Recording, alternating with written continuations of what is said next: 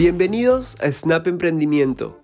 Mi nombre es Rolando Barrera y este podcast está dirigido a personas emprendedoras que quieren aprender temas relacionados a negocios y desarrollo personal. Comencemos. El día de hoy tenemos invitado a Frank Lezameta, con más de 11 años de experiencia en marketing digital. Además, es CEO de la agencia de marketing digital Data Brand. Bienvenido, Frank, al podcast. Eh, estoy muy contento de tener una persona con 11 años de experiencia en marketing digital y sobre todo la experiencia como CEO de Data Brand. De toda la experiencia en esa industria, el día de hoy quiero que les dejemos información valiosa para todos los emprendedores y también los profesionales que nos escuchan. Bienvenido, Frank. Gracias, Rolando. Gracias por invitarme. Estoy muy contento de estar acá. Eh, y comencemos. Buenísimo. Dale, eh, antes que nada, me gustaría que, que nos cuentes cómo fue el inicio de tu empresa Data Brand.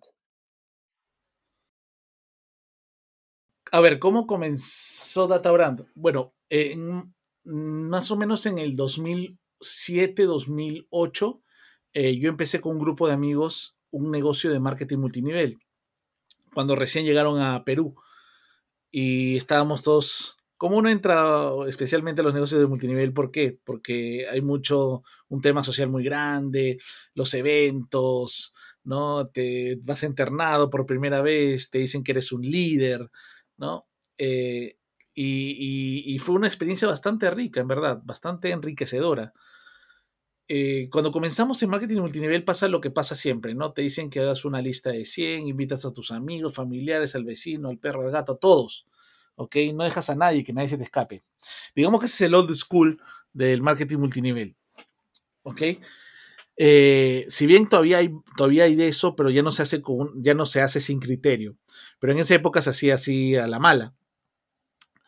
Y de hecho, esa fue su, eso fue, en eso radica su gran expansión, ¿no? Su, su, digamos, eh, su difusión. ¿Qué sucedió? Que como a todos, la mayoría de los, de los networkers o representantes de empresas de marketing multinivel, representantes independientes, por esa es la verdadera palabra, representantes independientes de marketing, de las empresas de marketing multinivel, lo que sucedió fue que nos, nos quedamos sin contactos, nos, nos eh, no iban a las reuniones, ya no querían tener citas con nosotros. Entonces nos pusimos a pensar de que tenía que haber una mejor forma de hacer todo esto, ¿no? De que había algo nuevo, algo distinto. Y buscando de esa manera, encontramos algo que se llama marketing de atracción.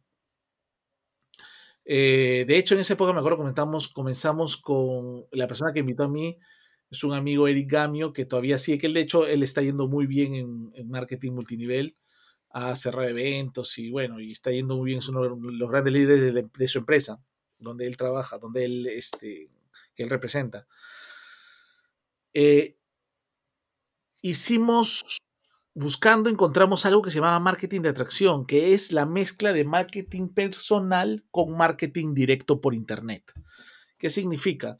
es básicamente hacer marketing personal y vender cursos a networkers de otras redes, ojo, de otras redes, cursos de las cosas que tú hayas aprendido, para de esa manera, este, uno, eh, ganar dinero vendiendo tus cursos y dos, que las personas que vean, cuando ven que tú eres un líder, eres una persona atractiva, este, o sea, eres una persona que aporta valor, y dicen, oye, me gustaría trabajar con esta persona, me gustaría estar en su organización multinivel. En breves palabras te he comentado lo que es el marketing de atracción. Entonces nosotros empezamos a hacer esto, de hecho hicimos un lanzamiento donde atrajimos a 150 personas, que esto nunca lo vas a ver. Bueno, no sé si ahorita, ya estoy muy desconectado del marketing multinivel, cómo está, pero en esa época no lo veías jamás, jamás. Y hasta la empresa dijo, ¿qué rayos están haciendo? ¿Están lavando plata? ¿Qué están haciendo? No, no, hemos hecho un lanzamiento multinivel. ok, y éramos seis gatos nada más. Y, de seis gatos en un mes éramos 150, del cual en una semana fue los primeros, las primeras 100 personas. Entonces fue un, fue un, todos obtuvimos cierto grado de reconocimiento, fue una experiencia bastante enriquecedora. Y con el tiempo fuimos tomando diferentes rumbos. ¿Por qué? Porque yo mientras hacía marketing multinivel, también hacía marketing digital, ¿no? Porque este, con esto hicimos una plataforma, de, hicimos una plataforma donde enseñábamos cursos de marketing multinivel, multinivel mezclado con marketing digital.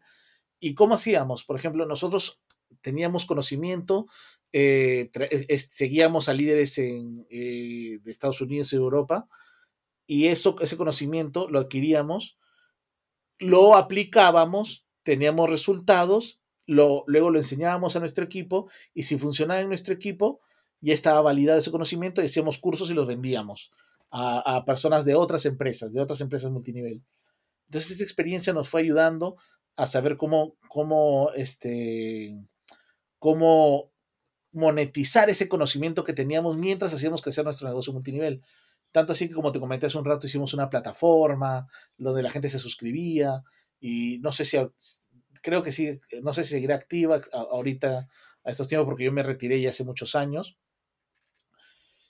¿Por qué me retiré? Porque yo tenía este tema del marketing multinivel eh, y por otro lado, tanto había aprendido con el marketing digital.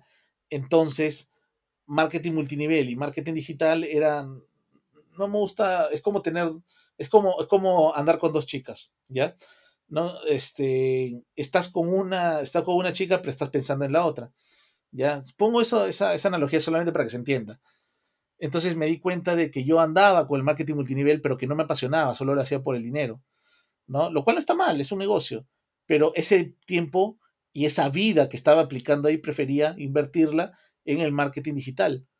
Entonces, justo coincidió, eso, eso coincidió eh, que yo en esa época, como ya, como ya sabía, como había aprendido marketing digital, sabía cómo vender cursos, yo era, yo enseñaba, era consultor, eh, consultor independiente de marketing digital y, enseñaba a emprendedores o personas o incluso empresas, algunas empresas antes de, eh, de crear la, de, fundar junto con mi hermano DataBrand, eh, enseñaba cómo monetizar algo que te, o sea, cómo monetizar una pasión. ¿Qué significa monetizar una pasión?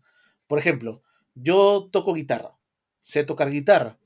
Entonces, ¿qué puedo, ¿cómo puedo monetizar eso? Puedo vender mi música, puedo hacer tracks, puedo, este, puedo, puedo componer para otras personas, puedo grabar para otras personas, puedo enseñar guitarra. Entonces, todos esos, todos esos, eh, perdón, todas, todas esas, esas formas de monetizar algo que yo sé hacer y puedo enseñar y puedo aplicar y puedo agregar valor a otras personas, eh, yo enseñaba cómo, cómo a otras, cómo, cómo, hacer esto a través de embudos de marketing digital, a través de creación de contenido, a través de redes sociales. Y con este, yo lo llamaba coaching, pero eso obviamente no es un coaching, eso es mentoring. Ahora sabemos, en esa época todos los términos se mezclaban, ¿no? Eh, eh, eh, enseñaba a estas personas cómo lograr, cómo hacer esto. Entonces podría ser, por ejemplo, uno guitarra, el otro sabía mucho en su, por ejemplo, era, era trabajaba en una empresa y, veía mucho gestión de proyectos y decía, oye, quiero enseñar a otras personas basado en mi experiencia, con, basado en, mi experiencia, cómo aplicar gestión de proyectos a sus trabajos. Ah, genial. Entonces hacíamos, hacíamos, este, por ejemplo, les enseñaba cómo hacer el sitio web, cómo hacer sus, sus campañas, cómo hacer sus videos por YouTube, Facebook. En ese época que no existía, que ni siquiera existía Instagram. Entonces, en base a eso, los emprendedores, había de todo tipo, o sea, había emprendedores natos que querían tener un producto, querían sacarlo, otros eran personas que querían, como te dije, monetizar una pasión o monetizar un conocimiento, ¿no? Otros querían hacer una, una, transición desde su trabajo y ganar un dinero adicional haciendo otras cosas. Y junto con eso, yo en esa época también adicionalmente trabajaba para una empresa que vendíamos eh, materiales eléctricos y proyectos eléctricos. O sea, nosotros podíamos vender desde, desde, una empresa grande, ¿no? Vendía, eh, esta empresa vendía desde medio cable, medio metro de cable mellizo hasta una hidroeléctrica. O sea, no sé si una hidroeléctrica, pero me refiero a un proyecto grande, ¿no? Este, entonces, líneas de transmisión, etcétera. Entonces, eh, yo me dedicaba, yo, yo era vendedor senior, veía a los clientes grandes del área eh, sur chico, que es desde Lima hasta Ica, llegando a Ica. Y ahí hay, y hay de todo tipo. Por ejemplo, veíamos industrias, veíamos las industrias, fábricas, industrias de cerámica, veíamos, veíamos pesqueras, veíamos oil and gas, eh, veíamos, en verdad, de todo. O sea, de todo, todo tipo de industria. Imagínate todo el área avícolas, ganaderas, eh, pero también veíamos, yo veía parte de, de, Miraflores y Chorrillos y Surco. Entonces también veía, por ejemplo, vi hoteles, vi construcción, vi hasta estudios de abogados, eh, porque en todos lados, en todo tipo de negocios se, necesita electricidad. Y en ese, y en ese, en ese conocer diferentes tipos de empresas, cómo funcionaban por dentro, cómo vendían sus productos, porque cuando tú ves este tipo de cosas, te metes, te sumerges en la empresa para ver cómo funciona, para poder saber cómo le vas a ayudar. Entonces aprendí a sumergirme en las empresas, aprendí de grandes vendedores. Esto fue muy importante porque yo entré en esas empresas sin saber vender. Yo, como había estado en marketing, de marketing multinivel, era lo que decíamos un vendedor autoglorificado, que en verdad no sabía vender.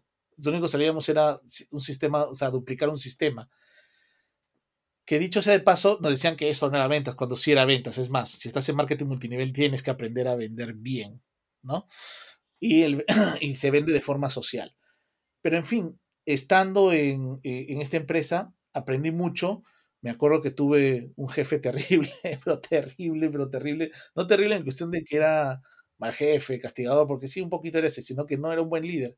Y tenía otro jefe del cual aprendí un montón, que era uno de los mejores negociadores que he visto en mi vida era, e, era, era, bastante, era bastante gracioso porque cuando querías pedirle permiso para algo, por ejemplo, tenías que irte temprano, no sé, cualquier cosa, ¿no? Si bien yo, yo, era un vendedor y tenía carta libre para poder salir este, y podría fugar, pero igual la ética te dice, oye, avisa que no está saliendo para eso, ¿no? Entonces, eh, yo me acuerdo que necesitaba, por ejemplo, un día libre y recuperarlo otro día, etcétera, y había acomodado mis citas y hablo con mi jefe, me acuerdo. Y, a mí me daba miedo, me decían, uy, ya fuiste. Pero no era porque él fuera malo, porque te va a negar, sino porque era tan buen negociador que tú ibas a pedirle permiso y luego salías agradeciéndole que te permitiera trabajar sábados y domingos contento. Ese era el problema. o sea, era tan buena gente, tan, tan chévere y tan capo para poder este, convencerte y poder este, hacer que su punto de vista prevaleciera de una forma tan amable, no, no, no amable, sino tan lógicamente viable, este, que terminabas, tú ibas, tú ibas por, por, por y salías trasquilado, pero salías contento. Aprendí, aprendí mucho. Yo aprendí cómo, cómo desde, cómo tratar desde, desde con el vigilante hasta con el gerente de una empresa, ¿no? Cómo ingresar, cómo tener información de una forma, obviamente, este, no ilegal, no invasiva, sino una forma este, ética, como investigar a las empresas, básicamente, ¿no? Saber cuál es el organigrama. Entonces, con toda esta información, cómo tratar, cómo, cómo, cómo se mueve el mercado B2B, cómo generar ventas B2B, y todo el conocimiento que ya había adquirido, eh, estaba pensando en cómo hacer todo esto y justo tuve un, hubo una situación familiar que me obliga a dejar el trabajo, a dejar todo en Perú y irme a Dallas. Eh, en donde estuve un año solucionando un millón de problemas, una situación bastante, bastante delicada, ¿no? que, me, que a mí me ayudó a, tener perspectiva sobre la vida. Y, y en este tiempo, donde de golpe tuve que dejar todo, tuve que preguntarme qué voy a hacer, qué voy a hacer ahora que tengo marketing digital y todo este conocimiento que, que, he adquirido trabajando en esta empresa, ¿no? Porque siempre cuando trabajas es conocer, es saber, saber, saber, aprender. Eh, yo tenía la idea de estudiar marketing digital y le pregunto a un amigo que había estudiado una maestría de marketing digital en Estados Unidos cuando no habían, no era fácil conseguirlas, recién se estaban creando. ¿En qué año fue esto? Esto fue en el 2015, o sea, fue en el 2015, porque si bien yo sabía marketing digital y ya tenía éxito, yo quería llevarlo al siguiente nivel y llevarle al siguiente nivel significa nuevo conocimiento, o sea, aprender cosas nuevas, que es lo que está en el mercado, porque sabía que es una, o sea, todos los días salía algo nuevo. Entonces, la idea no es solamente aprender algo nuevo, sino cómo enfrentar cada día lo nuevo que sale. O sea, aprender a enfrentarlo, ¿no? Aprender a subirte a la ola. No es como, tú no puedes estar simplemente aprendiendo cada ola que viene, sino tienes que aprender a correr cualquier ola, ¿no? Este, si lo quieres desde ese punto de vista. O sea, que ola que viene ya sabes cómo debes correrla, encararla, subirla y dominarla. Entonces, con este pensamiento eh, tenía dos opciones. Una era estudiar con grandes, con mentores que estaban saliendo en esa época, conocidos, pero que no eran tan conocidos como son ahora, o ingresar y, hacerlo por la, la, parte académica, digamos, formal, ¿no? Una, una, escuela, una universidad. Y hablo con un amigo que justo acaba de hacer una maestría, eh, Bruno Wong, que está ahorita, es una persona muy exitosa en el mundo corporativo del marketing digital. Y yo le, le, pregunté, este, eh, esto, ¿no? O sea, ¿qué, qué, lo quería decir? Y él habiendo ya, habiendo recorrido el camino, me dice, mira, ¿qué es lo que quieres tú? Depende de tu objetivo, Frank. Tú quieres hacer, tener un puesto, o sea, buscar, por ejemplo, hacer una carrera corporativa de marketing digital dentro de alguna empresa y tener una, una línea de carrera, ¿no? O deseas hacer una agencia de marketing digital o lanzar un producto o crear un producto y venderlo. Y yo le dije, bueno, lo que quiero es justamente lo que has dicho, quiero ser una agencia de marketing digital, una agencia consultora, quiero, quiero, ¿por qué? Porque ya soy, ya, ya, ya tengo experiencia trabajando con, con, clientes y es lo que me gusta hacer, me he dado cuenta, que me gusta ayudar a empresas, ver cómo crecen, ¿no? Cómo tienen éxito, pero ya quiero, quiero ir a empresas más grandes, quiero atender empresas más grandes. Y él me dice, bueno, entonces te recomiendo que vayas por el segundo camino, que vayas con mentores que estén, que tengan experiencia validada, ¿no? Y justamente eso es lo que busqué. Busqué personas que estuvieran gastando 50 mil dólares, 100 mil dólares en Facebook, en Google, etcétera. Y encontré el primero que encontré, que ya lo conocía desde antes. Es más, ya tenía bastantes, bastantes, este, eh, los mal llamados gurús, ¿no? Pero tenía que elegir a quién quería seguir, cuál es la persona que más, con, con, quien más me sentía identificada, que podía saber que sí estaba obteniendo resultados y que lo que enseñaba era, era, era válido y encontré a Ryan Dice, que es el CEO de, Digital Marketing y ahorita pues es un hombre ya, ¿no? Es uno de los, de los top, de los líderes de marketing digital ahorita en todo el mundo, en Estados Unidos y todo el mundo. Eh, ¿Qué pasó? En esa época, estas personas eran alcanzables.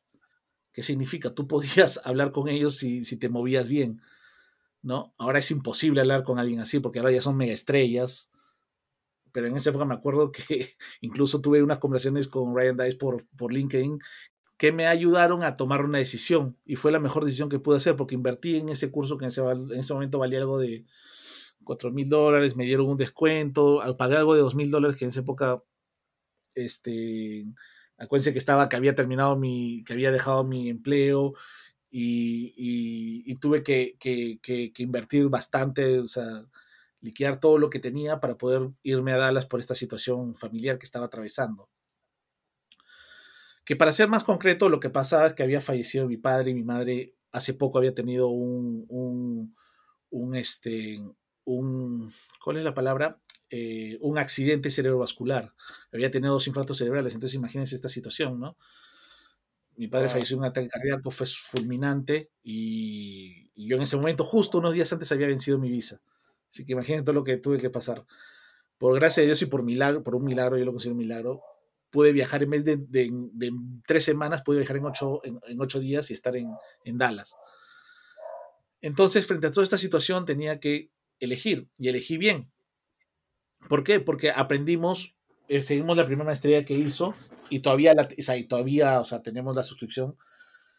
Eh, la los primeros cursos que sacó a gran escala y esos cursos los usamos como base de los procedimientos de la agencia cuando la, cuando la fundamos con mi hermano en el 2016. Cuando regresé, fundamos la agencia en el 2016. Tenía otro nombre, que era un nombre que no tiene sentido, no lo voy a, no lo voy a decir ahorita porque rompe todos los criterios para escoger un nombre. Eh, pero sí, pero arrancamos este, en DataBrand y DataBrand era literalmente la mesa de nuestro comedor.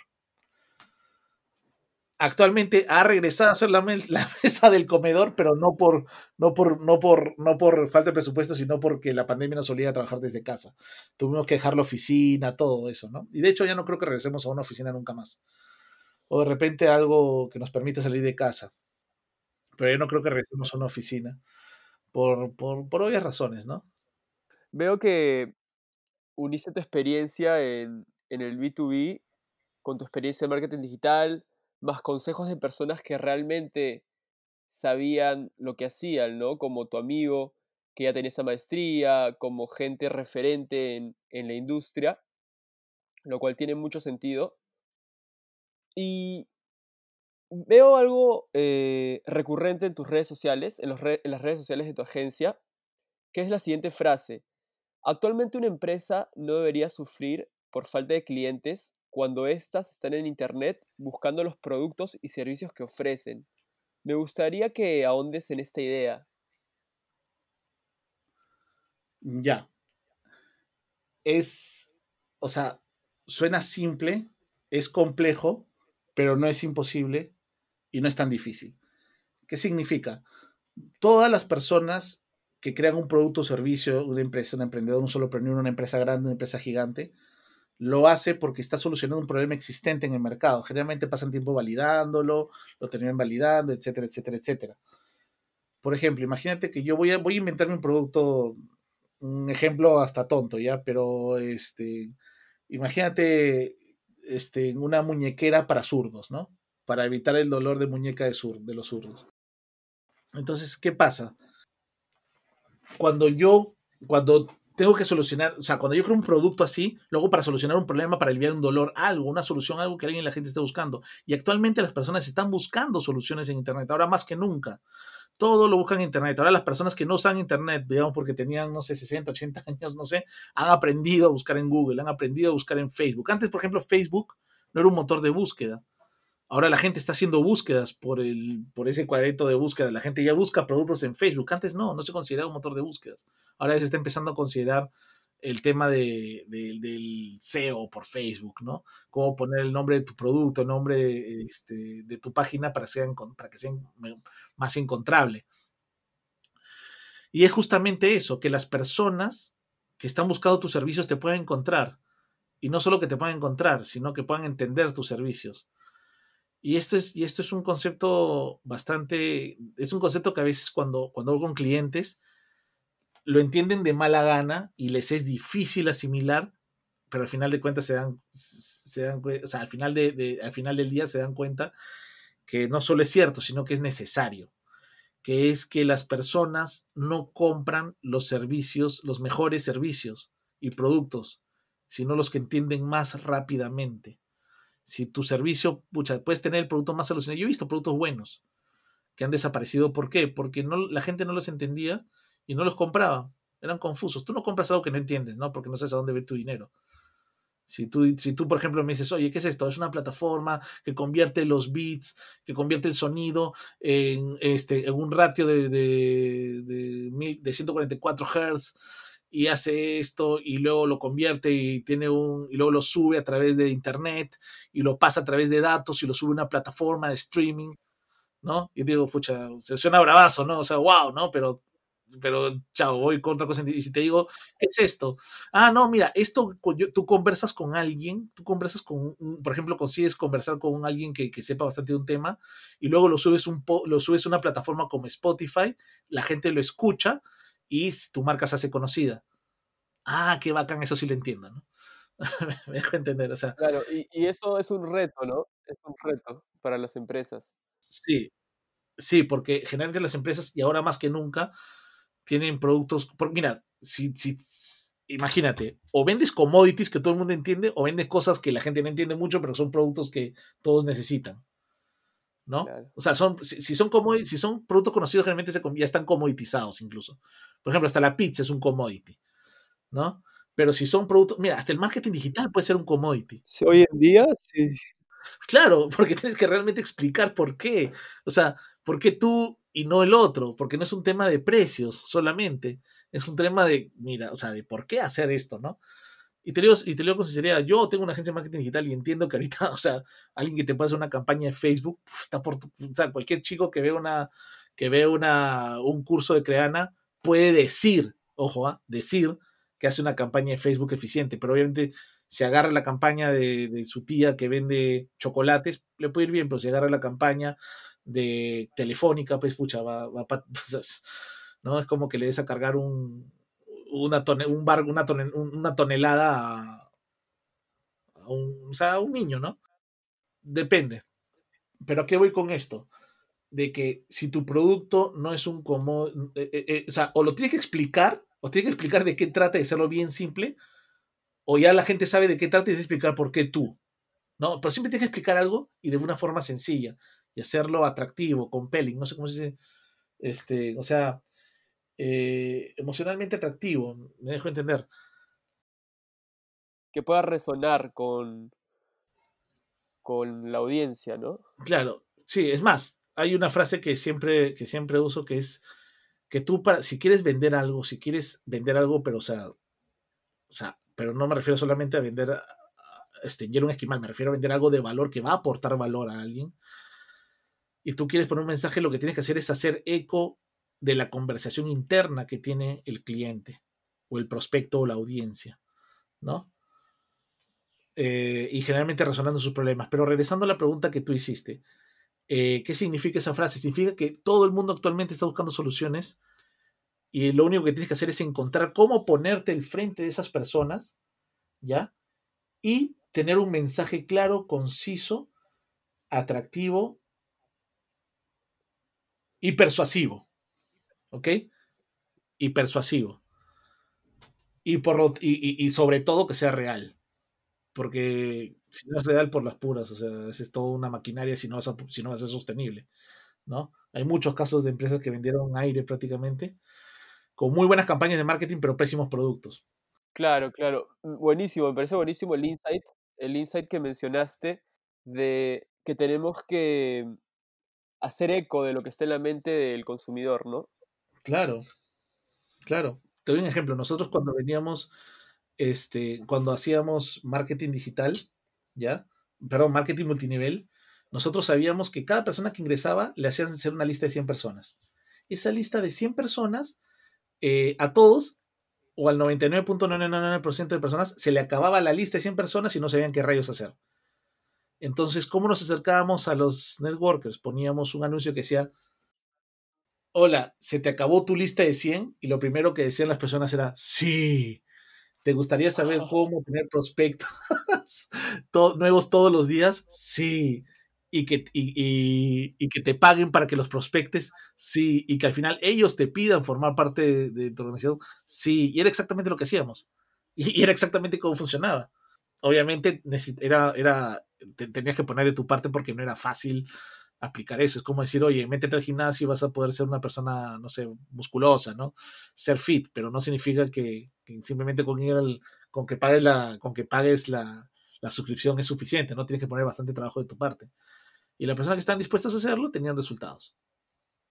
Algo así es, algo así es, de eso se trata, ¿no? Eso es, eso es, ese es algo, pero algo muy básico, un ejemplo bastante conocido también pero es un ejemplo muy básico, ¿no? De lo que te estoy comentando, porque simplemente no se trata solamente de decir esas cosas para convencer a la gente, sino ir más allá del producto, explicarlo, ir por etapas, ¿no? Hacer que el cliente penetre dentro del, embudo este, y penetre dentro del conocimiento del producto o servicio por voluntad propia. Eso se llama develamiento progresivo, ¿no? Claro, buenísimo, buenísimo. ¿Y cómo te mantienes actualizado con el marketing digital? De la misma manera como comencé. Este, yo formo parte de masterminds que son pagados, o sea, nosotros en la agencia pagamos suscripciones eh, con otras agencias a nivel mundial, eh, donde no he encontrado otra agencia que esté, o sea, por lo menos en este mastermind, eh, no he encontrado otra agencia donde compartimos conocimientos, ¿no? Este, compartimos problemas, resoluciones, oye, tenemos este problema con este tipo, este tema técnico, allá, soluciona así. Eh, incluso a veces pues, o sea, pueden hacer, por ejemplo, intercambios, contratar a alguien. Ustedes, ¿quién tiene un desarrollador que nos puede ayudar? FUM, ya, ¿cuánto es el costo? ¿No? Este, a veces haces canjes, pero, pero trabajamos con una red de agencias a nivel mundial. Hay agencias, conocí agencias en Rusia. es bastante, bastante, bastante interesante conocer cómo se mueve el mercado en otros países. Estos son, estos son servicios pagados, obviamente. Y, así hay, hay muchos, ¿ah? O sea, no, no, es, simplemente un grupo, un grupito, no, un grupito, no, voy a, no, quiero, no quiero disminuirlo. No es simplemente un grupo en, en LinkedIn o en, o en Facebook, que hay un montón, que ahí también uno puede aprender, ¿no? Ese es uno. Otro es adquiriendo cursos de actualización todo el tiempo. Ahorita se viene una, se viene un tsunami ahorita y tenemos que aprender cómo vamos a saber nadar ese tsunami, o, por lo menos no ahogarnos, aguantarlo. Claro, y vamos a hablar de ese tsunami eh, este, al final de, de esta conversación. Y Frank, ¿cuáles te parecen los retos más grandes de las pequeñas y medianas empresas B2C para e-commerce en marketing digital y cómo sobrellevar estos, estos retos? Uno de ellos, por ejemplo, es la diferenciación. Cuando tú vendes tus productos, tienes que ingresarlos en mercado y, y explicarle por qué son mejores. Entonces, no basta solamente con decir estos son mis productos, sino tienes que crear este contenido. Uno es que no saben cómo crear contenido.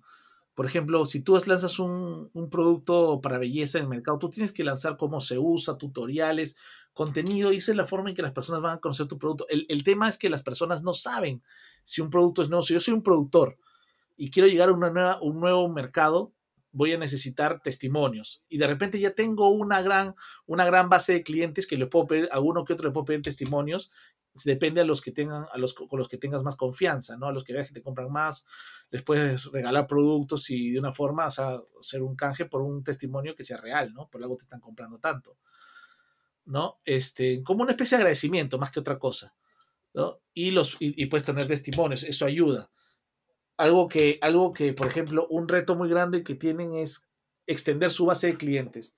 Y cuando tienes base de clientes es penetrar el mercado, ingresar, o sea, y tener un, un, y, no, no, no, hacer crecer tu market share, sino empezar a tener uno, ¿no? Empezar a tener algo por, incipiente que sea. Y, ahí otra, otra vez viene, o sea, cómo voy a plantear mis productos, cómo voy a validarlos en el mercado, cómo voy a validar este, no solo mis productos, sino cómo voy a validar mi marketing, ¿no? Eh, y, hay, y, hay, y, hay, y hay casos, o sea, y hay muchas cosas que enfrentan si vamos a productores, vamos a ir desde el modelo de negocio. Si vamos a, revendedores, vamos a hablar de, este, de generar eh, eh, fans de tu de tu, de tu e-commerce. Porque ahorita estamos en una guerra de precios, donde alguien ve y dice, oye, mira, este me cobra menos, este me cobra más. Este, podríamos aplicar a la técnica de Amazon, que es cuando Jeff Bezos decía, eh, Jeff Bezos le decía la competencia, en tu margen, o sea, en el margen de la competencia está mi oportunidad. ¿Qué significa? Yo cobro menos, pero me quedo con el pool, me quedo con el cliente. Y a ese cliente le puedo vender más cosas. Entonces, tú tienes que pensar en base al cliente, a qué es lo que puede comprar el cliente, qué es lo que quiere comprar el cliente, porque ves que otro, otro e-commerce o otra empresa está satisfaciendo sus necesidades y te va a quitar el cliente. Puede ser que tú vendas más barato, pero esta persona tiene más surtido. Entonces prefieren hacer un solo pedido de una sola. O puede ser que que, tú vendas algo más especializado, pero a un precio más caro y por precio te ganan. Entonces, tú tienes que entender bien, uno es entender bien a tu cliente. Y ese es solo un, solo un punto, ¿ah? nada más. Uno es entender bien a tu cliente. Este, en dónde vive, eh, o sea, pero no solamente en situación eh, geolocalización, sino este, eh, cómo es que vive, cómo es que lo, qué es lo que piensa, qué, medios consume, a quién escucha, a quién no, dónde voy a colocar mis productos para que sean visibles. Cuando pones en Google y te salen los, los productos, vas a ver que te salen el mismo producto con diferentes precios. Entonces, uno es generar confianza de que, donde te, que a la gente que te compre van a obtener sus productos y no los vas a estafar. Segundo, este, cómo hacer un buen mix de productos, cómo hacer una buena estrategia de productos, ¿Por qué? Porque hay personas que van a llegar por productos, por ejemplo, que todo el mundo los compra y tal vez esos podrías hasta disminuir tu margen al, punto de no ganar, pero adquieres el cliente.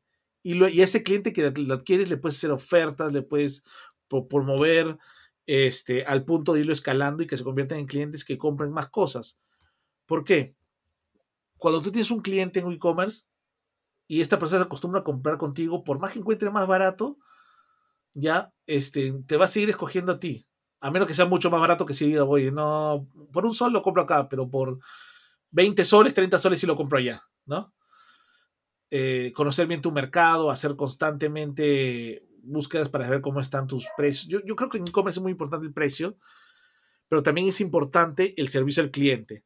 Por ejemplo, hay grandes almacenes acá que son un desastre en su atención al cliente. La gente prefiere no comprar ahí, incluyéndome a mí, con tal de no lidiar con esa atención al cliente.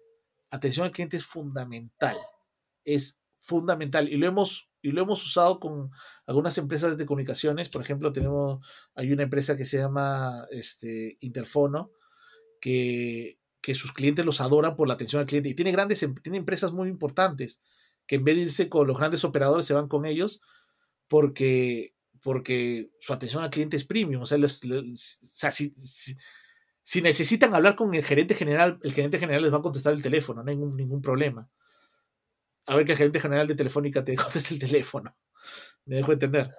O sea, estas personas buscan, o sea, obviamente es un buen producto el que venden de telefonía en la nube, ¿no? Que ahorita se necesita tanto porque todas las empresas están haciendo teletrabajo. Eh, pero ellos tenían este, esta fortaleza que era la atención al cliente, ¿no? Su problema, no tiene muchos problemas, pero cualquier cosa, cualquier consulta, cualquier lo soluciona en cinco segundos. Esto lo plasmamos en todo el sitio web, en su publicidad, en todos lados, y la gente entiende el mensaje, porque la comunicación también es un commodity. Entonces lo que quiere es atención al cliente. En e-commerce también pasa así. La gente quiere saber si los productos les llegan, si los productos eh, no hay devoluciones, si, porque por cinco soles yo no me voy a ahorrar, yo no voy a ganar un problema.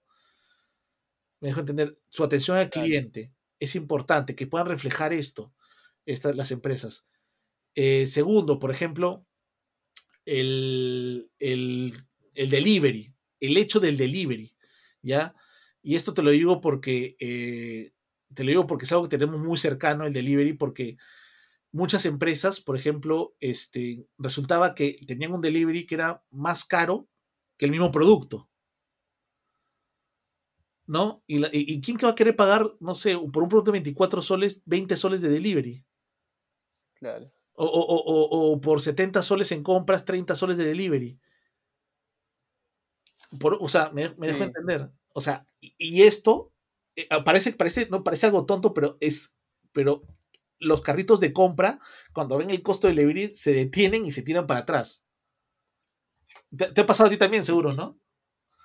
Claro, me ha pasado que, no sé, quiero, quiero pedir una hamburguesa y la hamburguesa me cuesta 20 soles y el delivery me cuesta el 50%, entonces digo, no, claro, y, claro y, lo peor de todo es que no es por un tema de que no tengas el dinero, sino por un, es un tema de principios, es un tema de lógica. es un tema de orgullo.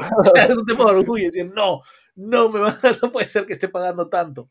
Y si te das cuenta, eso no es mucho, porque los motorizados tienen que ganarse la vida. Entonces, y, lo peor de todo, por ejemplo, era que, cuántas veces, oye, yo estoy, por ejemplo, tú tienes tu negocio por, que, produce, lo tienes por ATE, y tienes un cliente, pucha, en el otro lado, ¿no? Digamos en San Miguel o más allá todavía, o por, o por el Cono Norte, ¿no? Y tienes un buen mercado por allá, pero el delivery te sale carísimo. Y normalmente, mira, desde, desde el desde el e-commerce hasta el que vende por Facebook, que te dice inbox y luego no, no voy a tu zona los céntimos, no tendemos esa zona, no tendemos tu zona. Eso, eso pasa un montón, especialmente a los pequeños productores, porque les sale carísimo ir hasta allá, ¿no? Entonces, por ejemplo, eh, esto, nosotros vimos esta situación y dijimos, ¿cómo podemos ayudarlo? Porque a nosotros mismos nos pasaba. Te digo nosotros porque este, yo trabajo con un pool de emprendedores, con un equipo de emprendedores, eh, que cada uno tiene un emprendimiento, algunos en alimentos, otros en, en, en diferentes áreas, en servicios, eh, algunos en B2C, otros en B2B, ¿no? Eh, en temas naturales hay gente que tiene patentes y todo el tema. Entonces empezamos a ver cuál es lo que podríamos hacer y, y nació ahorita.pe, por ejemplo. Que ahorita.pe creamos una solución de delivery tarifa plana a todo Lima Metropolitana que tú puedes comprar por paquetes, una cantidad de envíos y todos te van a costar lo mismo. Entonces, con ese todos te van a costar lo mismo, a un, a un cliente, por ejemplo, le puede decir, o llegas al cono, sí, sí, llego allá, llegas aquí nomás a la esquina, sí, llego allá, y a todos los tratas igual. O sea, como democratizar el delivery. A todos los vas a tratar igual, se acabó el no llego a tu zona, no llego a este, hasta allá no voy, expandes tu mercado. Entonces, eh, nosotros creamos una solución de delivery que se llama ahorita.pe, eh, que, está, que está funcionando bien, a los emprendedores les gusta, lo están aprovechando y, es, bastante, es bastante interesante. ¿Por qué? Porque te soluciona el tema de la expansión de mercado.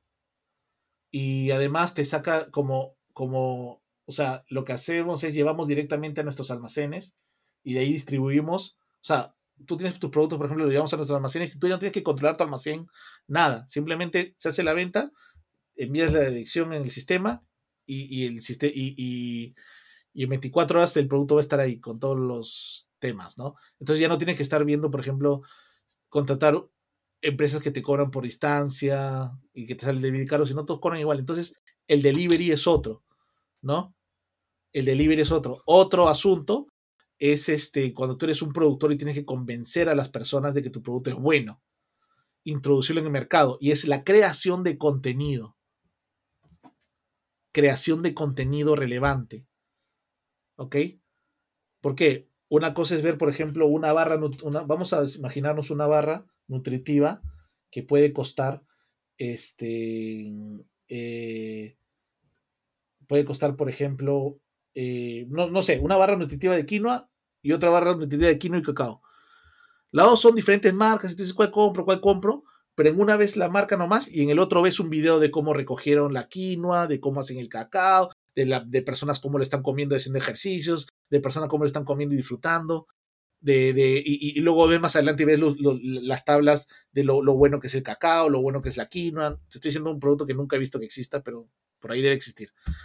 Me dejo entender, crear contenido, los beneficios, eh, eh, haces un blog con el, o sea, con los, los, los beneficios del cacao, haces un blog sobre nutrición, entonces las personas que hacen e-commerce no encuentran, muchas veces no encuentran la, digamos, o sea, el valor de tener contenido, especialmente en video. Contenido en texto, en video, hacer repurposing, de, o sea, repropósito de contenido. Lo que tengo en video lo, lo, transcribo todo al texto y ya tengo en dos versiones, en texto y en video. Luego puedo hacer, le, extraigo, lo convierto en un audio y ya lo puedo poner en un podcast o lo puedo poner en donde quiera, ¿no? Eh, y lo puedo poner, por ejemplo, puedo cortarlo por pedazos y poner en Twitter o lo puedo poner en, eh, no sé, en donde sea. Los videos, hago diferentes videos para, unos videos para YouTube y otro tipo de videos parecidos, los acelero, no sé, hago para TikTok. Con el mismo contenido. Entonces, la creación de contenido, las empresas se enfrentan a que no tienen esa, esa, el tiempo o el esfuerzo para crear contenido. Los que creen contenido, tengan un buen sistema de delivery, sepan cómo crear confianza y tener un buen, una buena atención al cliente y puedan demostrar eh, confianza teniendo buenos precios y hacer ofertas relevantes que entiendan cómo funciona el mercado, haciendo un buen mix de productos, esas son las empresas que van a terminar ganando. Y que tengan productos innovadores también. Eh, pero eso viene con el tema de la estrategia de producto, ¿no? Pero mucho, ahorita, ahorita lo, que, lo que domina es el tema justamente de, de la buena atención, del delivery y especialmente la creación de contenido. ¿no? Porque tú vas a tener mucha más confianza con una empresa que se vea sólida, que generan contenido, que una empresa que, no sabes nada de ellos, no sabes ni quiénes son, no sabes quién es el gerente, nada. De repente para comprarte alguna tontería puede ser, pero si quieres una, una base de clientes sólida y que vaya creciendo y que adopten y que quieran comprar nuevos productos que traigas, etcétera, bueno. Claro, buenísimo. Mencionas dos puntos fundamentales hoy en día, que son la atención al cliente, que es algo que en Perú falta mucho por mejorar. Y el tema de creación de contenido. Estos son dos pilares hoy en día, 2021, fundamentales que de todas maneras pueden llevar tu negocio al siguiente nivel o llevar a donde quieres posicionar tu negocio, ¿no? Esto es fundamental. Y el tema de adaptar el contenido en los diferentes formatos que existen para poder distribuirlo coherentemente también es es algo muy, muy, muy potente. Buenísimo. Claro, también, por ejemplo, la atención omnicanal. La atención eh, omnicanal es importante. O sea, si alguien te escribe por Facebook, por, WhatsApp, te llaman por teléfono, una señal de humo, lo que sea. Este, en el delivery, la información con la, comunicación con el delivery, la visualización de que tu paquete esté llegando, etcétera, etcétera, etcétera, etcétera. Todas esas cosas que es el conocimiento del cliente, eso como tú has dicho, es importante también, ¿no? Este, y poder administrar bien esa comunicación. Muy buenos consejos, Frank, muy valiosos. Eh, algo de lo que quería hablar también es de, es de tu empresa DataBrand. ¿Cómo, ¿Cómo describes? Yo sé que ha cambiado, como me has mencionado, el lugar del trabajo de tu empresa, ahora estás trabajando de manera remota, pero antes de la pandemia y ahora en adelante, ¿cómo describes el lugar del de trabajo de tu empresa y la cultura de DataBrand? A ver, la cultura, es, es una buena pregunta. La cultura de DataBrand es una cultura de crecimiento, ya de, de desarrollo humano, porque obviamente es un equipo este, donde, donde, donde, hay, donde hay colaboradores, eh, donde hay un gerente, donde hay un administrador, etcétera, etcétera, pero la cultura de trabajo es de crecimiento. ¿Qué significa esto? De nada sirve que una persona esté trabajando con nosotros si no está creciendo de alguna manera. Porque no es solamente una cultura de servicio al cliente, es una cultura que todos tenemos que crecer al mismo tiempo. Siempre tratamos de que las personas no solo no se estanquen, sino que no se queden haciendo algo de forma repetitiva, sino que vayan creciendo y aprendiendo cosas nuevas. Por ejemplo, algo que ha pasado ahora en la pandemia. Eh, nosotros teníamos una oficina, íbamos todos los días a nuestra oficina, estamos en San Isidro, después nos mudamos a Surco, por un tema de que todos vivíamos más cerca a Surco, entonces no tenía sentido tener una oficina en San Isidro, por más, por más este, corporate y bonito que se vea. Entonces nos mudamos a Surco. Entonces, ¿qué sucedió? Eh, nos dimos cuenta que teníamos que tener a las personas, teníamos que estar contentas en donde trabajábamos. Y cuando viene la pandemia cambia todo. Obviamente no solo para mí, para todos, para ti, para, para, para no, hay, persona que para que no se le haya cambiado el mundo entero. Y, y, y, bueno, sabemos que han, ocurrido, o sea, estamos hablando del ambiente laboral, ¿no? No estamos hablando de todos los ambientes, porque todo esto que ha pasado es una tragedia terrible. Pero en el ambiente laboral, por ejemplo, no, me di cuenta que yo ya no necesitaba una, una, una, una oficina. Y todos coincidimos en el mismo. ¿Por qué necesitamos una oficina? Porque, bueno, sí es más cómodo trabajar de casa, es más libre. Pero algo principal es que si tienes una oficina, mientras más bonita sea, mientras más cara sea, el que le está pagando es el cliente. Y al cliente no le agrega valor el que tú tengas una oficina bien bonita. O sea, al cliente lo que le agrega valor es que el equipo que te atiende sepa lo que está haciendo y crezca. Entonces, no tenemos por qué cargarle esos lujos al cliente, básicamente. Y de hecho, no es que sea, de tener una oficina bonita no es solamente lujo, sino que tienes que darle un ambiente adecuado a tu equipo. Pero nos dimos cuenta que el equipo, teniendo libertad, puede trabajar mejor. Por ejemplo, eh, si alguien necesita tomarse el día libre, que se lo tome, no hay problema. No tenemos, actualmente no tenemos restricciones con las vacaciones, aunque no hay muchas vacaciones porque no se puede ir a ningún lado últimamente. Este, mientras las personas, por ejemplo, Imagínate normalmente, eh, digamos, uno ve el costo, digamos, lo que le cuesta por horas, ¿no? A la persona. Por ejemplo, si yo, si yo te contrato, yo espero que estés de 9 a 6, a 5 y a veces hay gente que está a las 10 de la noche sentada en tu sitio trabajando para mí porque es el tiempo que yo he contratado. ¿Ok?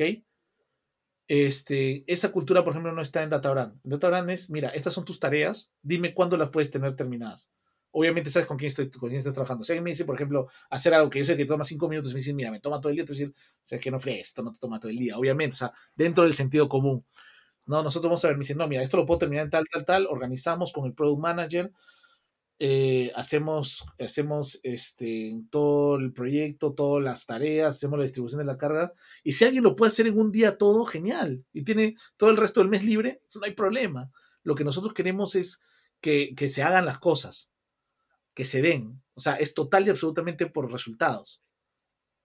Y cuando no sigan los objetivos de resultados, hay que, hay que, hay que también poner el hombro para que, para que, para que, para obtenerlos.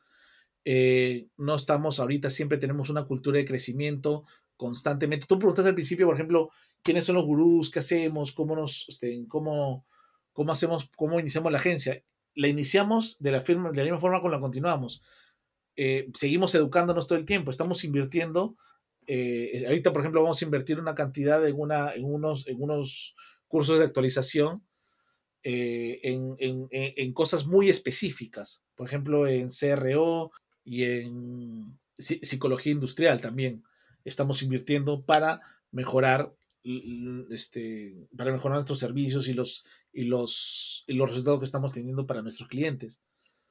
¿no? Es crecimiento, eh, libertad de horarios, eh, no, es, no, es, el hecho de estar clavado en una oficina, no es el hecho de estar clavado en tu escritorio, sino de tener, poder, poder tener esa libertad de, de, de, que tengas vida, ¿no? O sea, a mí, por ejemplo, cuando estás en la oficina no me gusta que se quedaran hasta tarde porque eh, tienes que tener una vida, o que trabajen domingo porque tienes que tener una vida. De nada sirve tener un equipo que esté angustiado, que esté, este, que esté encadenado, si no está feliz, si no está contento. un, equipo, un equipo que sufre no, o que está pensando, o que está anda con nervioso, no, no tiene sentido, no trabaja bien.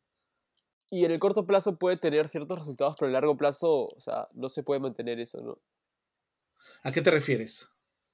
O sea, si hay un equipo que no tiene equilibrio en esos puntos que mencionas, a largo plazo ese equipo, ¿cómo puede sostenerse, no? Si no tiene vida, si no tiene tranquilidad.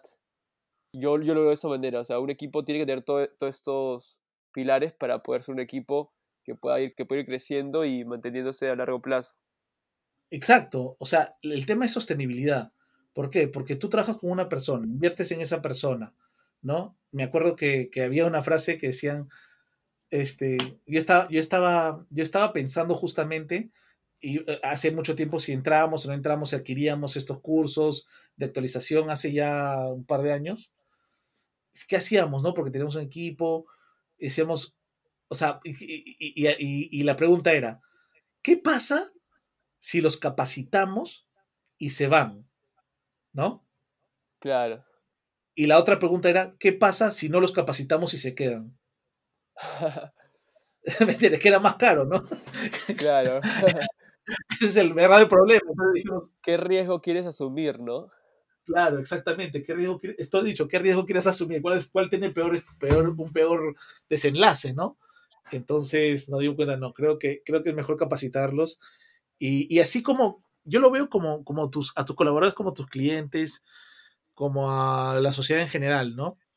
Este, no todos se van a quedar, obviamente, tienes que tener este, eh, un, o sea, una remuneración competitiva, pero una diferencia muy, una diferencia no la va a ser solamente dinero, también la va a ser dónde estás más tranquilo, dónde desarrollas mejor, dónde apuestas más por ti, dónde, te, dónde, dónde creces más.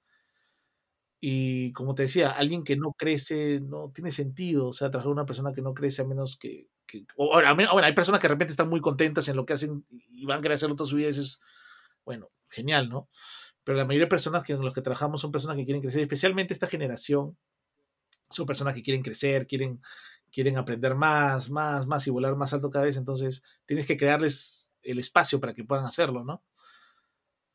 Claro, claro. Eh, yo también pienso mucho en eso, ¿no? ¿Cómo hago para crear un ambiente de trabajo un sistema que permita que los colaboradores puedan estar en constante crecimiento, puedan estar cómodos, eh, tal vez no solo se queden por un tema de, sueldo, sino por un tema de, desarrollo personal. Entonces, si ese colaborador va a salir de la empresa en algún momento, porque no todos se van a quedar, como tú muy bien lo dices, quiero que se vaya eh, quiero que se vaya y que si un día le preguntan, mira, hay otra gente a la empresa, hable bien de la empresa, recomiende. Entonces, ese es el propósito final, como yo lo veo. Entonces, a partir de eso tomo las decisiones para hacer de el trabajo eh, un lugar que le permita crecer a este colaborador, ¿no? Claro. Exacto. O sea, y lo, y lo más interesante es este, y yo aprendí justo, un poco antes había visto, voy a, más adelante te voy a pasar el nombre de este libro y, este, es más, te voy a pasar el capítulo del podcast de, donde escuché justamente, un, era una empresa que, todo era eh, home office y explicaba, antes, antes, de, antes de que iniciara la pandemia, antes de todo esto, y explicaba cómo, cómo una empresa podía o sea, tener una cultura exitosa dentro de, o sea, haciendo puro, solamente home office, o sea, trabajo en casa. Y, me, y, justo había escuchado ese podcast antes de que todo esto comenzara, así que yo estaba un poco preparado también, ¿no? Nosotros tenemos reuniones todas las mañanas cortas donde vemos, vemos las cosas, los proyectos, las cosas que tenemos que hacer, nos comunicamos, preguntamos, vemos cómo estamos y ya, o sea, de hecho, de hecho más adelante cuando ya haya contacto, cuando ya podamos estar en contacto físico de nuevo con el equipo, vernos de nuevo nuevamente. O sea, los he visto, pero no, no, no, no como puedo ver a mi familia, no como lo veía antes. Y, es hasta un gusto verlos, pero cuando podamos tener una cultura ya tener más, más eventos juntos, este, hacer más cosas, no lanzarnos, lanzarnos en paracaídas así todos, algo así, ¿no? Pero como tú decías, como tú decías, ¿no? Lo que yo busco en un equipo eh, y tener este, un equipo no es que sean fieles, ¿ya? Este, no es fidelidad, sino lealtad. Una persona leal puede irse a otro equipo, está en su total libertad, pero no va a hablar mal de ti. Al contrario, no solamente necesitas hablar mal, sino si tú necesitas ayuda, si necesitas ayuda, te va a ayudar. Y igualmente vas a saber que cuenta con tu apoyo en lo que se necesita. ¿No? no es fidelidad, pero sí lealtad, ¿no? De que por más que se pueda ir a otra agencia, a otra empresa, o cambiar de rumbo simplemente, este, la, la, la, este, saben que hay una, una, relación de amistad, una buena relación de amistad. Eso yo creo que es lo que se debe buscar, lealtad, no fidelidad. Fidelidad ya es un tema de... ya creo que es un tema ya mucho que tiene que ver ya con otro tipo de relaciones, ¿no? Claro, claro, buenísimo, buenísimo. Y otra pregunta que quería hacerte es, sabemos que el algoritmo de Facebook e Instagram limita el alcance orgánico actualmente y ya eh, hace un tiempo. ¿Qué sugieres para incrementar ese alcance en estas redes sociales? Ya, mira, hay triquiñuelos, hay, hay trucos, perdón, trucos. Eh, pero lo más importante es hacer que el contenido sea divertido. O por lo menos no sea aburrido, sea interesante. ¿Qué significa esto? Por ejemplo, a ver, te voy a dar un, ejemplo con canales de YouTube de comedia.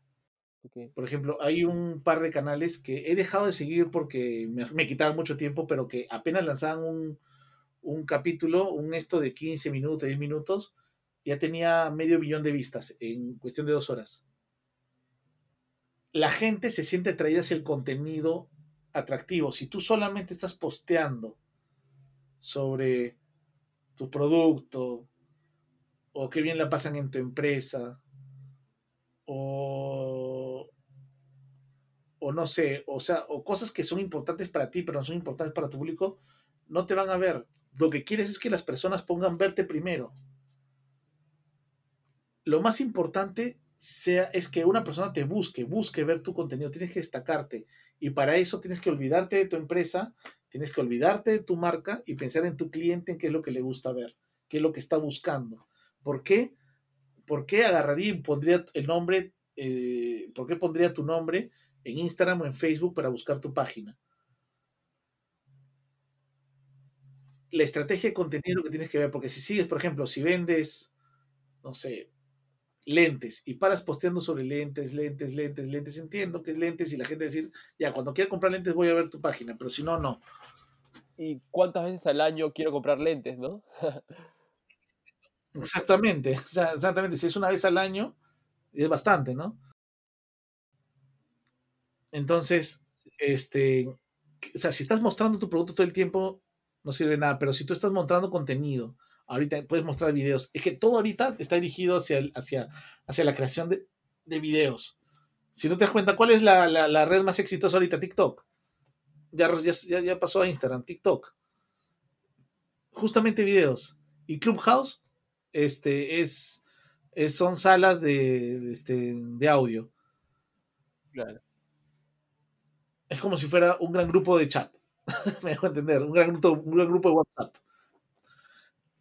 Pero el video es, es lo que va a hacer la diferencia. Este es el tema, este es lo que las empresas no entienden. Las empresas en el momento que firmaron para emprender, para empezar a vender por redes sociales, tienen que entender que dejaron su core business, mm, o sea, ya no, se, ya no es el producto que hacen, sino se convierten como si fueran un canal de televisión, se convierten en una productora de media, de creación de contenido. Totalmente. O sea, ¿por qué? Porque ahora, a menos que tu empresa ya esté constituida en el mercado, vas a tener que generar contenido. Tú me dices Coca-Cola, o sea, ¿qué tiene que ver un oso polar? Papá Noel, que ellos son productores de contenido. Son generadores de contenido. Las empresas más grandes se, se dedican a generar contenido. Sí, de todas maneras. Claro, si no, si no generas contenido interesante y empiezas a ver qué es lo que funciona, qué es lo que no. Este, ¿Por qué? Porque las, las, lo que la gente quiere, o sea, a dónde van a ir las, las vistas orgánicas, obviamente, obviamente van a ir disminuyendo. Esto pasa porque Facebook en el 2011, este, Facebook en el 2011 se hace público, si no me equivoco, fue en el 2011, ¿ya? Y en el momento que se hace público, ya necesita generar ingresos para sus accionistas que antes no los estaba generando. Y cuando dice eso dije, rayos, ¿de dónde vamos a hacer? Ah, ya sé, bajamos la visibilidad de las páginas y que ahora las empresas que quieran ser vistas van a tener que pagar por eso. Y poco a poco, poco van disminuyendo el alcance eh, orgánico. Y su excusa era decir, obviamente su, su, excusa era decir, no, lo que pasa es que si una empresa lo hace es para vender y no es contenido relevante, entonces que paguen. Y como no es contenido relevante, no me interesa. ¿No? Claro y fueron matando. Ahora, Instagram está yendo por ese camino. De todas maneras, de todas maneras vas a tener que invertir. Pero para poder sobrepasar eso, lo que tiene que tener es control de esa inversión. Uno que te dije es tener contenido atractivo, eh, contenido, contenido divertido, persuasivo, atractivo y con sentido. Y tener una estrategia atrás. ¿Ok? Segundo, segundo, es este es tener, saber que vas a tener que invertir ahora en redes sociales, en vistas, en generar vistas, ¿ya? Pero poder manejar un presupuesto. ¿Cómo haces esto? Tienes que aprender de atribución. Tienes que controlar tus números, tener tus KPIs bien claros. ¿Cuánto estoy invirtiendo? ¿Cuánto me genera esta vista? Y esta vista, ¿cuánto me ayuda a tener una venta? Y eso se llama atribución. Es un término, es el término que la gente menos conoce y es quizás el más importante. ¿Qué significa? Yo cuánto, cuánto de una venta se le atribuye a cada canal que, donde estoy invirtiendo. Si, si pueden saber cómo manejar su atribución, tener un modelo de atribución claro y saber cómo visualizar esa atribución, este, van a poder saber, oye, mira, por ejemplo, yo invertí acá, yo tuve este cliente en esta campaña, este contenido me está ayudando y este cliente me está comprando durante un año, ya me va comprando eh, 10 mil, con una cuenta de 10 mil soles o 10 mil dólares. Manja, y mi, y mi, compra normal es de, de 3 mil dólares al, al, año. Ah, entonces este canal, ¿cuántos de estos clientes trae? ¿Qué canal trae mejores clientes?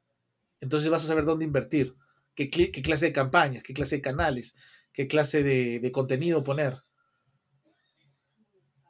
para poder hacer eso, tienes que saber tener un presupuesto, tener tus, tus indicadores bien claros, ¿ya? Y tener un buen modelo de atribución.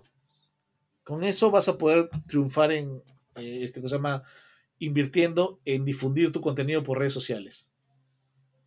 Claro, buenísimo, buenísimo. Son puntos en verdad fundamentales y que a veces cuando uno está este, metido en el mundo del emprendimiento, tiene una agencia de marketing digital o ha lanzado ya negocios, ve estas, estas tendencias de las redes sociales, cómo se va moviendo, pero también el tema es tomar la decisión de realmente aplicar esto que uno está viendo, ¿no? Ok, los videos están que tienen eh, mayor llegada.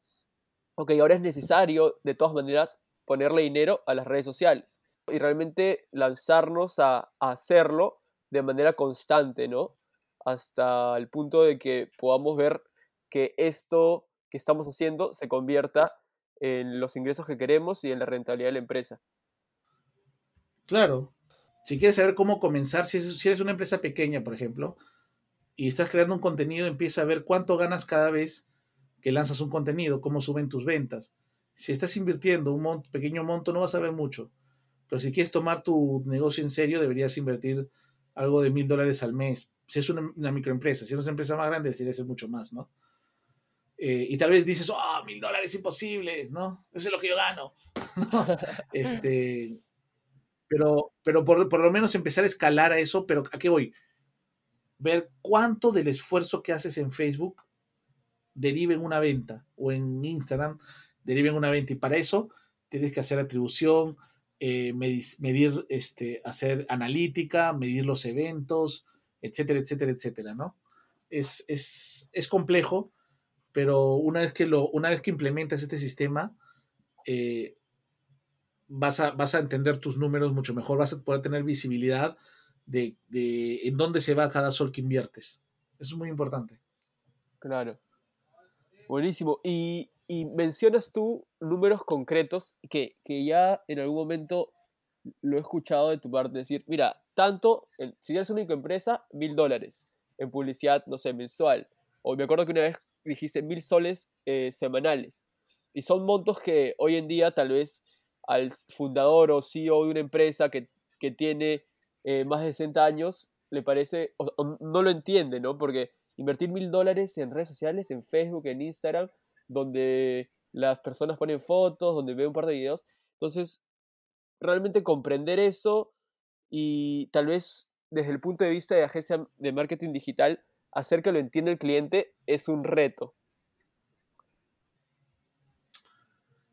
Es total, mira, tú has dicho algo cierto. Eh, explicar a una persona, por ejemplo, que para qué, o sea, yo tenía un cliente, me acuerdo un cliente que me decía, no, pero quiero hacer propaganda en radio. pero público, o sea, ¿qué público ahorita escucha la radio? O sea, en los carros se escucha la radio. Sí, pero la gente ahora escucha, o sea, eh, Spotify, o sea, ya ni siquiera discos, ni siquiera USB sticks, o sea, escucha Spotify en sus, ¿me entienden? O sea, claro. en, este caso era su público. ¿No? ¿Quiénes escuchaban? Su público, por ejemplo, no escuchaba, por ejemplo, este, no escuchaba la radio tanto, ¿ya? Al segmento que, este, que esta persona iba. Pero, era, pero en, la antigua escuela sí era así. Entonces, por otro lado, tenía el cuando nos decía, decía, yo creo que ustedes muestran una campaña y que me dan puesto hecho. Y le decía, no, o sea, esto no es una empresa de publicidad tradicional. Es más, no es una empresa de publicidad. Usamos la publicidad, pero no es una empresa de publicidad, donde vamos a hacer una campaña y te vamos a vender algo sin saber si funciona o no. Y ahí es donde está el truco. Tú no vas a invertir mil dólares de la nada primero yo sé que a veces decir, oye, invierto 300 soles al mes o no invierto nada, y ahora me dice que invierta tres veces más, cinco veces más. O perdón, 10 veces más, no, no 15, 12 veces más, ¿no? Y si te cuentan mil dólares, no es un monto muy grande. Estamos en, ojo, ahorita estamos en momentos difíciles, eso es cierto. Pero es un monto muy grande, no es un monto, o sea, tan, tanto, o sea, si ves los presupuestos de empresas pequeñas en otros países, obviamente, otros países es la palabra clave, este, no, o sea, es, es un mundo totalmente distinto, pero porque manejan, porque saben que si, este es el hecho, si tú sabes que si pones un sol o un dólar, ganas 20 centavos, pucha, si yo meto 10 mil dólares voy a ganar 2 mil dólares, si yo meto 20 mil voy a ganar 4 mil dólares, me dejo entender, obviamente, 20 centavos de, como ROI es bajísimo o como ROAS, perdón, como retorno sobre la, publicidad es bajo, pero me refiero a que este, si tú tienes, si tú, si tú sabes cuánto estás, cuánto dinero ganas por cada sol que inviertes, wow, deberías buscar hasta el punto en que ya no en que eso deje de funcionar, ¿no? O sea, deberías subir tu inversión hasta el punto en que eso ya llegue a un estado de plató, de que no importa cuánto dinero más metas, no vas a ganar más. ¿Qué significa esto? Tú vas a empezar con poco, vas a empezar a mover, tienes que incrementar tu, monto hasta tratar de llegar a, un paso. No es inmediato, no significa que vas a tener que meter como loco sin saber qué hacer, no. Hay que hacer un estudio, hipótesis, pruebas y luego lanzar la campaña. Y obviamente, si tú vas a invertir mil dólares en publicidad, eh, no vas a dejarlo, no, no vas a seguir manejando, no vas a seguir manejándolo sin una estrategia tienes que tener una estrategia y detrás tienes que tener un equipo que valide, que pueda resguardar esa inversión en pauta digital. Eso es lo importante, tienes que resguardarla y un equipo que lo pueda hacer. Cuidar tu inversión es súper importante. Claro. ¿no? Pero no significa que vas a comenzar a invertir de nada, pero puedes empezar a incrementar y con las mismas campañas que haces puedes ver si incrementas qué es lo que sucede, no sucede nada, entonces tus campañas están mal. Y tienes que buscar un especialista o tomar una decisión radicalmente distinta, ¿no? Claro, claro, buenísimo, buenísimo. Muy buenos puntos y, y en verdad ya lo que... Ojo, ¿ah? dime, ojo, ojo, disculpa que te corte, quería aclarar algo. Es bastante temerario de mi parte decir, oye, necesitas eh, arrancar con mil dólares. Depende de la industria, ojo. Depende mucho de la industria, pero normalmente cuando he dicho eso es porque he visto las empresas que, y el volumen, y son empresas que, que sí conocemos cómo es que se mueven, cómo es que funcionan. ¿no? Con, con, con, un benchmark que es conocido, que ya lo tengo en la cabeza. ¿no? Es por eso es temerario decir que cualquier persona va a terminar, va, debe gastar, invertir como mínimo mil dólares en redes sociales.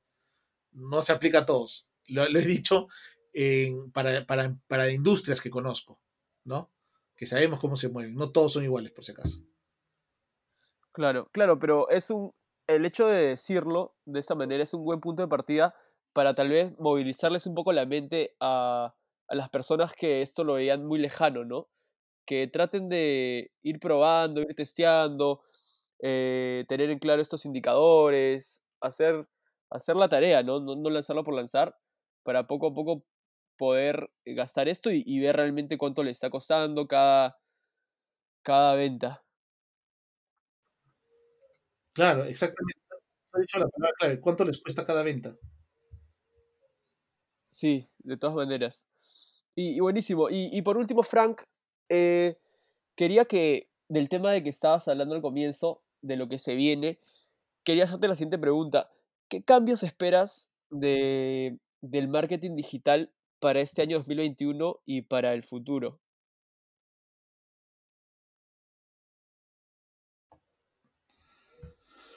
A ver, eh, bueno, van a haber cambios serios en el comportamiento y en cómo se ven las cosas, porque el incremento de la privacidad, hay, un tema que es bastante curioso, ¿ya? Que es una paradoja para mí, ¿ya? Que creo que va a ser el cambio más grande que hay. o sea, yo te diría que ahorita los cambios más grandes que están habiendo es, el, por ejemplo, eh, la inteligencia artificial. El, uso de inteligencia artificial no son solo ya en, a nivel de Facebook o Google, sino ya a nivel de, de micro, ¿no? De, de, de, pequeñas plataformas que te pueden ayudar bastante con inteligencia artificial. La democratización de la inteligencia artificial, se podría decir, para encontrar nichos de mercado, para hacer que cada vez estén más personas que no están relacionadas al marketing digital, o sea, que no son expertos, puedan apalancarse en ella para este, obtener resultados sin la necesidad de un experto, pues, digámoslo de esa forma, desde ese punto de vista, ¿no? Este, cuando, cuando, trabajas en muy, en pequeño, sí podrías tener una base de resultados. Pero el cambio más grande que se viene está en el tema de la privacidad. ¿Ya? Eh, ahorita actualmente Google está cortando el tracking, el seguimiento web de otras, de otras empresas, de, o sea, de otras empresas que pongan sus cookies, ¿no? Su código en Google en Chrome. Y sabemos que Chrome es el líder ahorita de los, de los navegadores. Y solo va a aceptar sus cookies, no la de otras personas, no la de otras empresas. Entonces, la pregunta es, ¿qué va a pasar con Facebook, por ejemplo?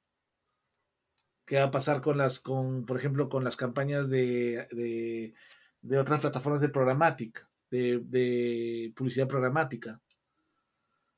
Todas las con Adobe, por ejemplo, con Adobe, con Adobe este, Analytics. Con la plataforma analítica de Adobe. Con todas las plataformas de analítica y publicidad que hay.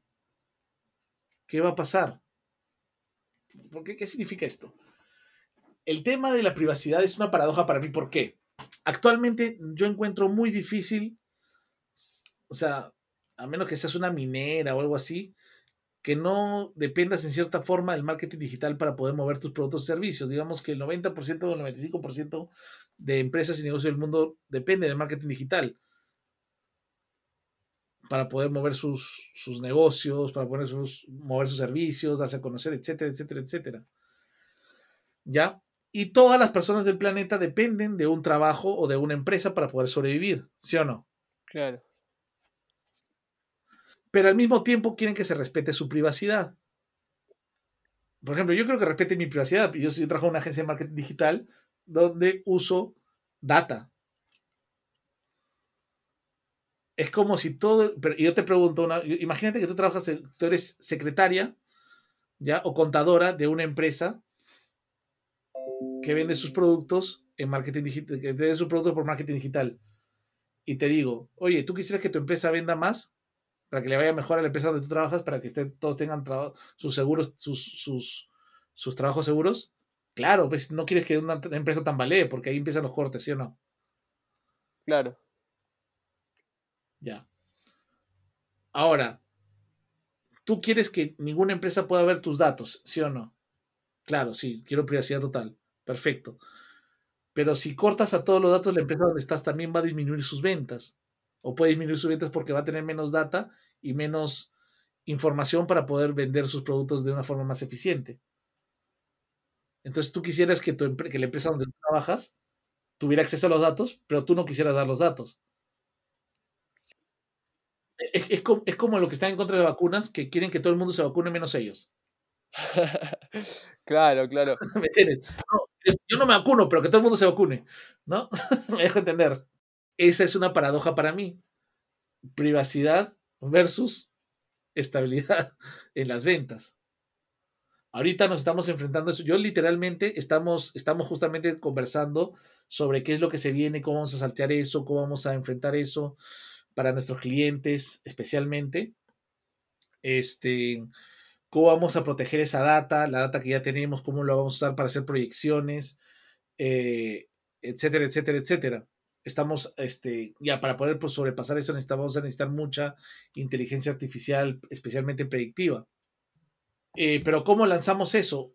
Tratando de, tratando de, de generar, este, vamos a basarnos en, hay que, hay que ver las otras, o sea, vamos, hay que apostar por otras, por, por, otras formas de medir, como por ejemplo eh, segmentación por contenido, eh, segmentación por, por enlaces de afiliados, hacer, hacer este, hacer híbrido el contenido, eh, hacer una relación más estrecha de la marca con el consumidor. Pero ese es un, ese es, por ejemplo, ese es un, tema al que te acabo de comentar, el tema de la privacidad y, los, y los cortes en la analítica, que en el alcance de la analítica que vamos a tener, este, van a ser temas bastante importantes en el futuro. Eso es, ahorita, si vienes, si ves una ola que está viniendo, es esa. Y ahorita nadie se salva. Entonces, ¿qué recomiendas hacer hoy en día ante esta ola? Ante esto que se viene, en primer lugar es estar informados.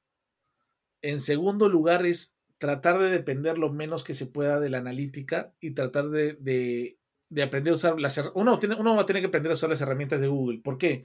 Porque el tema es que Google no va a Chrome no va a permitir el uso de otras herramientas. Y de hecho, esta pregunta que tú has hecho es la pregunta que estamos rondando ahorita en el Mastermind. Esta es la pregunta que estamos diciendo ya, ¿qué, qué vamos a hacer? ¿No? Sabemos que tenemos que, que saber cómo mejorar el contenido, tenemos que poder aprender a hacer predicciones. Nosotros hemos trabajado muchas veces este, a ciegas, trabajando básicamente con predicciones. ¿Por qué? Porque habían plataformas que no permitían hacer esto. Entonces, de cierta forma, estamos preparados. Por ejemplo, en inteligencia, por ejemplo, aparte del, corte caer en Google Chrome, en inteligencia artificial va a ser el marketing conversacional, que está adquiriendo mucha fuerza. Eh, el marketing conversacional va a poder generar contenido inmediato en base a las conversaciones que tengas con, un, con un bot. Incluso actualmente existen plataformas donde tú conversas con alguien en video, pero ese alguien no existe, es un bot, es un video bot. Actualmente esa, sí, actualmente esa tecnología es cara y la tienen solamente empresas que pueden pagarla y, y está en estado beta. Pero tú sabes que como toda, toda tecnología va a ir bajando el precio y bajando el precio y bajando el precio y bajando el precio hasta que hasta que ya lo pueda ser, pueda ser accesible a empresas más pequeñas, microempresas, incluso emprendedores. La inteligencia artificial va a revolucionar justo la creación del contenido. Va a haber, yo te digo que va a haber contenido que no va a ser creado por humanos desde el inicio. ¿ah? Va a haber un punto en el que el contenido no va a ser tocado por seres humanos. Va a ser todo autogenerado. ¿Sabes dónde vi eso? Eso, eso que tú mencionas lo vi. Vi que Gary V, Gary Vaynerchuk, hizo una prueba una vez, creó una cuenta de Twitter y era algo tipo de inteligencia artificial que mediante esa tecnología, videos de él lo cortaban en partes. O sea, por un Twitter que el contenido que se ponía era generado automáticamente a partir de videos que se tenían. Y, me pareció interesante y fue como una pequeña prueba que yo vi por unos meses. Me hace recordar lo que, lo que tú estás hablando. Exactamente, el, el, contenido personalizado, contenido autogenerado, este, marketing conversacional. Cada vez, la idea es cada vez poder lograr este, automatizar más ese proceso para eh, disminuir la cantidad de personas que necesitamos para poder generar el contenido. Porque al final de cuentas, todo lo que generas, todo lo que se ve en Internet es contenido. La inteligencia artificial va, lo que el cambio más radical que va a haber en, en la generación de contenido, lo sigue dando la inteligencia artificial. Ahí es donde yo veo, digamos, el mayor cambio, ventaja o, revolución que va a haber, ¿no? Eh, por ejemplo, vemos ahora videos que ya las personas, el deep face, ¿no? O el face deep, ¿cómo se llama? No sé pero este, donde vemos videos de rostros de una persona, son ¿verdad? hechos por otra persona, etcétera, etcétera, etcétera, ¿no? Y eso es ahorita estamos viendo como, como hecho por cuadritos para un momento que va a ser tan sofisticado que no va a haber distinción entre la realidad y lo que esté generado por computadora. Por lo menos no a nivel, no a nivel, no a nivel, o sea, que una persona a la vista lo pueda ver, seguramente sí a nivel, si estudiamos este, como una forma de peritaje, pero pero sí, actualmente nos, vamos hacia ese camino, ¿no? Eh, creo que la inteligencia artificial va, tiene todavía bastante de largo para, trabajar porque es algo, es algo este, logarítmico, que crece de forma exponencial, hasta que la inteligencia artificial sea la creadora de la siguiente, de la siguiente inteligencia artificial.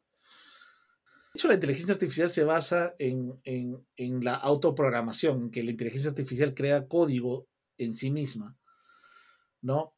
Pero yéndonos no, no a un nivel tan profundo, yéndonos a un nivel un poco más este, superficial, eh, vamos a ver cómo, cómo, este, vamos a ver cómo la inteligencia artificial crea contenido y distribuye contenido y encuentra y automatiza muchas cosas que actualmente las hacen las personas. Eh, vamos a ver cómo, cómo, la inteligencia artificial va a ir, va a ir este, mejorando todos esos procedimientos y el marketing conversacional lo va a ir potenciando muchísimo, muchísimo. Buenísimo, buenísimo.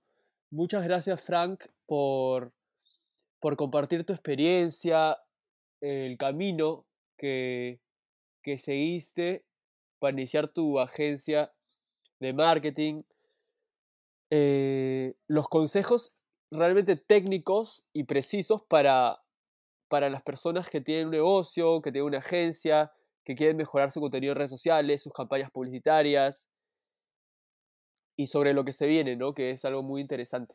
Muchas gracias, Frank, por, por haber venido el día de hoy, por haber estado en el podcast.